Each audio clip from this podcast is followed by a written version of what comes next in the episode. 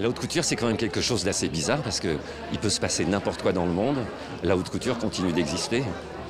Oui, c'est vrai que en plus, euh, là, d'autant plus à, Paris, euh, où la, France est quand même à à euh, en ce moment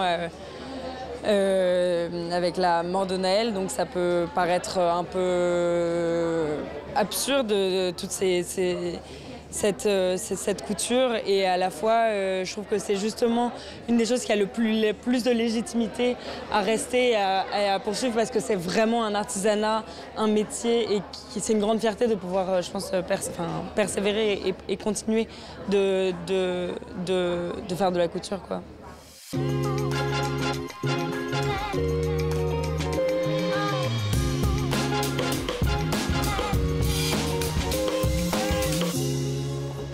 Malgré les émeutes qui ont enflammé la France à la suite de la mort de Naël Merzouk, l'adolescent de 17 ans tué par un policier à Nanterre, les présentations haute couture ont bien eu lieu comme prévu début juillet à Paris. Puissance économique et symbolique, la haute couture génère des milliers d'emplois, des bénéfices colossaux. Les maisons se sont alors organisées pour prendre soin de leurs invités. Cela ne vous fait pas peur d'être à Paris? Non, pourquoi? Je me sens toujours en sécurité. Quand Dior m'amène ici, je me sens toujours en sécurité. Je sais ce qu'il se passe avec les émeutes et les manifestations et les gens qui s'expriment pour ce qu'ils croient en se battant pour avoir une chance d'être entendus.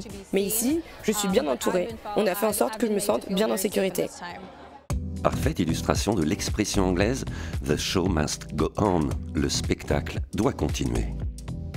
Euh, quel est mon rapport à la mode? J'aime beaucoup. Euh, enfin, la mode en soi n'est pas une chose qui m'intéresse tant que ça.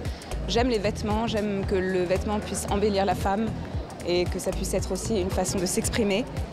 Euh, donc j'aime les vêtements, mais je ne suis pas la mode en soi. j'ai toujours l'impression que ce qui est à la mode, justement, est déjà passé de mode, vous voyez. Donc c'est plutôt, je dirais, c'est plutôt le vêtement que j'aime, plus que la mode. Pour sa collection Haute Couture Automne-Hiver 2023-2024, Maria Grazia Curie pour Christian Dior recrée les déesses de l'Antiquité. Incroyable, oui, oui, incroyable. Tout simple, tout élégant, complètement élégant, euh, fantastique.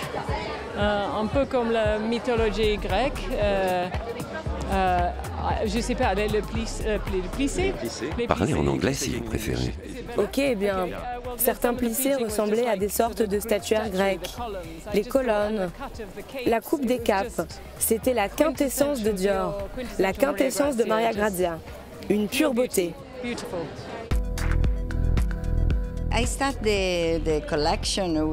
Quand j'ai commencé à travailler sur cette collection, j'avais en tête cette phrase de Monsieur Dior qui disait qu'il se référait à l'Antiquité pour donner l'apparence de la simplicité. Pour moi aussi, l'Antiquité est une grande référence. J'aime cette idée de simplicité apparente qui, de mon point de vue, est l'essence même de la haute couture.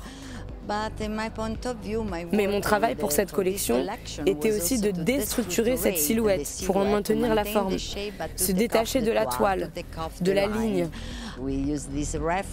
nous utilisons cette référence pour créer également des robes péplum qui marquent la taille. Et puis, les silhouettes sont plus portables, plus délicates. Je voulais vraiment, vraiment insuffler cette impression de légèreté. Si la haute couture est active des techniques ancestrales, elle développe également de nouveaux savoir-faire. La néerlandaise Iris van Herpen pousse ses recherches de manière scientifique pour développer des silhouettes époustouflantes. Comment se sent-on dans une robe d'Iris Van Herpen Incroyable, éthérée, un peu comme une déesse en fait, très puissante.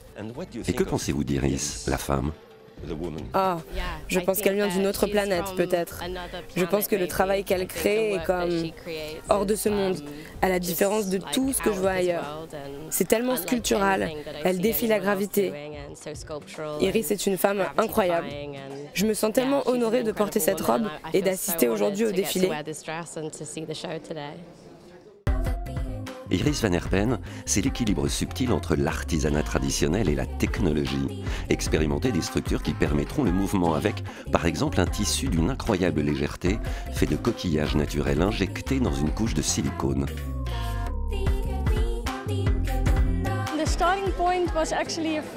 En fait, je me suis inspirée des travaux d'un architecte français, qui est aussi océanographe, Jacques Rougerie.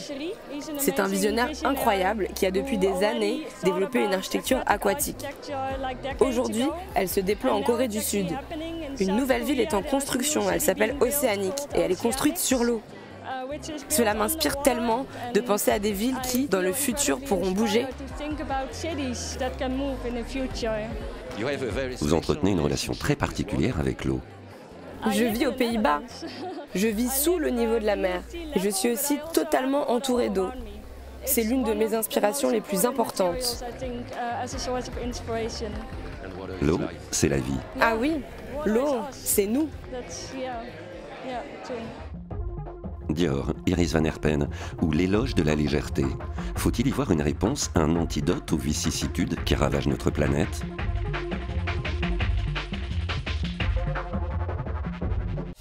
Avignon s'est transformé en ville-théâtre pour la 77e édition du festival.